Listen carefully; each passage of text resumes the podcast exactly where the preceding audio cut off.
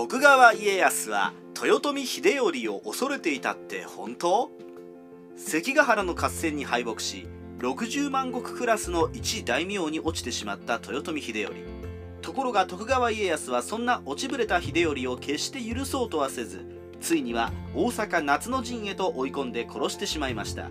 明らかに格下の豊臣秀頼をなぶり殺しにしたかのように見える徳川家康の残忍さ。しかしそれは21世紀の私たちの目線であり戦国時代の人々はそうは思っていなかったようで本当の家康は若い秀頼に怯えていたようなのです。格式は徳川家康より上だった豊臣秀頼。実は豊臣秀頼は大阪の一大名などという小さな存在ではありませんでした。第一には豊臣家の価格は徳川のそれを一段上回っていた点です。これは秀吉の時代に定められた武家の価格を公家に準じた制度によるもので豊臣家は摂関家徳川や毛利のような五大老は清賀家と定められました。これに従うと徳川家は清賀家として大乗大臣にはなれますが節制関白にはなれません。事実家康は征夷大将軍になっても価格は清賀家のままで摂関家の秀頼より下でした。朝廷でもその価格を重視し大阪冬の陣が起こる慶長19年1614年になっても毎年正月には新王門跡公家が大阪城の秀頼に挨拶に来ていたそうです。それだけでももう他の大名とは別格の扱いでした。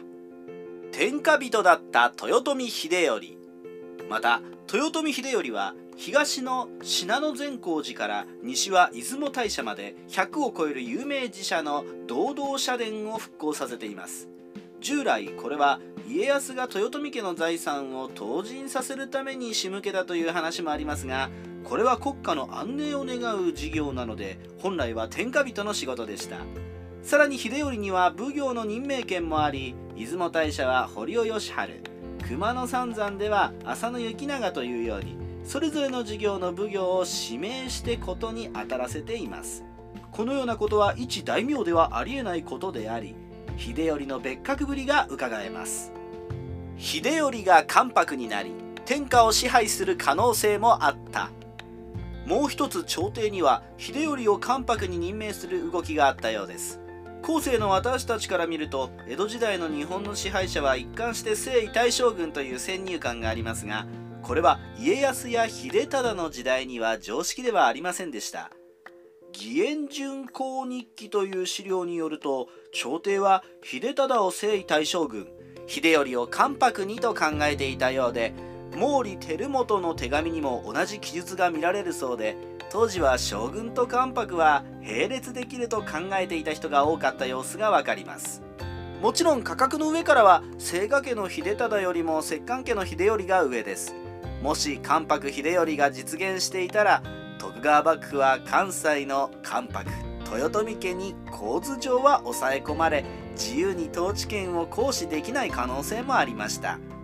オランダ東インド会社も慶長16年1611年の段階で日記に今は事情があって天下人の位にはついていないが秀頼こそが日本の正当な皇帝であり多くの大名や民衆がそれを待ち望んでおり将来秀頼が天下人になる可能性は高いと記しています。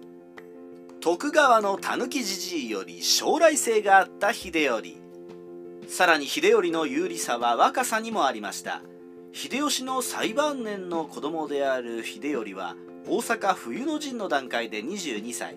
一方で徳川家康は73歳と当時の平均寿命を考えるといつぽっくり言ってもおかしくなく事実家康にも体力の衰えは忍び寄ってきていました。一方で家康の破業を継ぐべき徳川秀忠は34歳くらいと若いのですが初代名に人気がなかったそうでイエズス会の宣教師バレンタイン・カルバリオは高齢の家康は間もなく死ぬだろうがその時には秀忠も滅びるであろう。そうでなくても秀忠は諸大名に嫌われているので政権を得られず秀頼が天下の主になると明言しています。幕府が開かれたとはいえ家康の死後の安定的な権力継承は未だ保証されていませんでした。秀忠は諸大名に人気がなく家康は自分の目が黒いうちになんとか秀頼を滅ぼそうと決意することになるのです。秀頼につく諸大名は大勢いた。大阪夏冬の陣というと私たちは徳川方には有力な諸大名が味方し豊臣方には没落した大名や戦で食べている浪人ばかりが金で雇われたというイメージがあります。でもこれも違うようで真田信繁以外にも福島正盛細川沖明のような当主以外の大名の指定が大阪に入場しています。これは当時の武家の上等手段である二股で一族をいくつかの勢力に分けて必ず生き残れるようにするリスクマネジメントだとも言えますがそれでも豊臣方に一切勝ち目がないなら血を分けた肉親を敵方に送り込むわけがないとも言えます。つまり大阪の陣は最強の徳川家康が藩士藩将の豊臣家の息の根を止めたような横綱相撲ではなく家康が己の死を目前にしてなりふり構わずに豊臣家を滅ぼす賭けに出たそんなリスキーな勝負だったのです。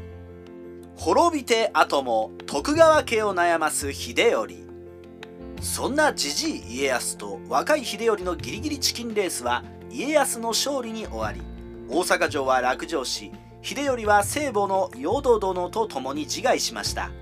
ところが当時の日本で絶大な人気を誇った秀頼への反願びいきはやまず薩摩に逃げたとかいや琉球まで逃げ延びたとか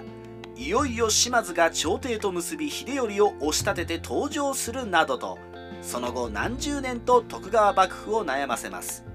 実際徳川家康が死ぬと豊臣家のお膝元だった摂津河内泉の周辺の村落では徳川はもう終わりだと武装蜂起さえ起こり豊臣派の農民が暴れ回ったのです。歴史に畏怖はありませんが家康が死ぬのがもう1年早ければ天下はどうなっていたのか全く分かったものではなかったのです。戦国時代ライターカワウソの独り言。徳川家康が慶長16年に二条城で秀頼と会見した時京都の町は若き豊臣の闘志を見ようと大勢の人々が集まったそうです。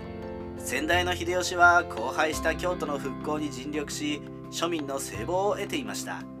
おまけに秀頼は随筆明瞭公判によると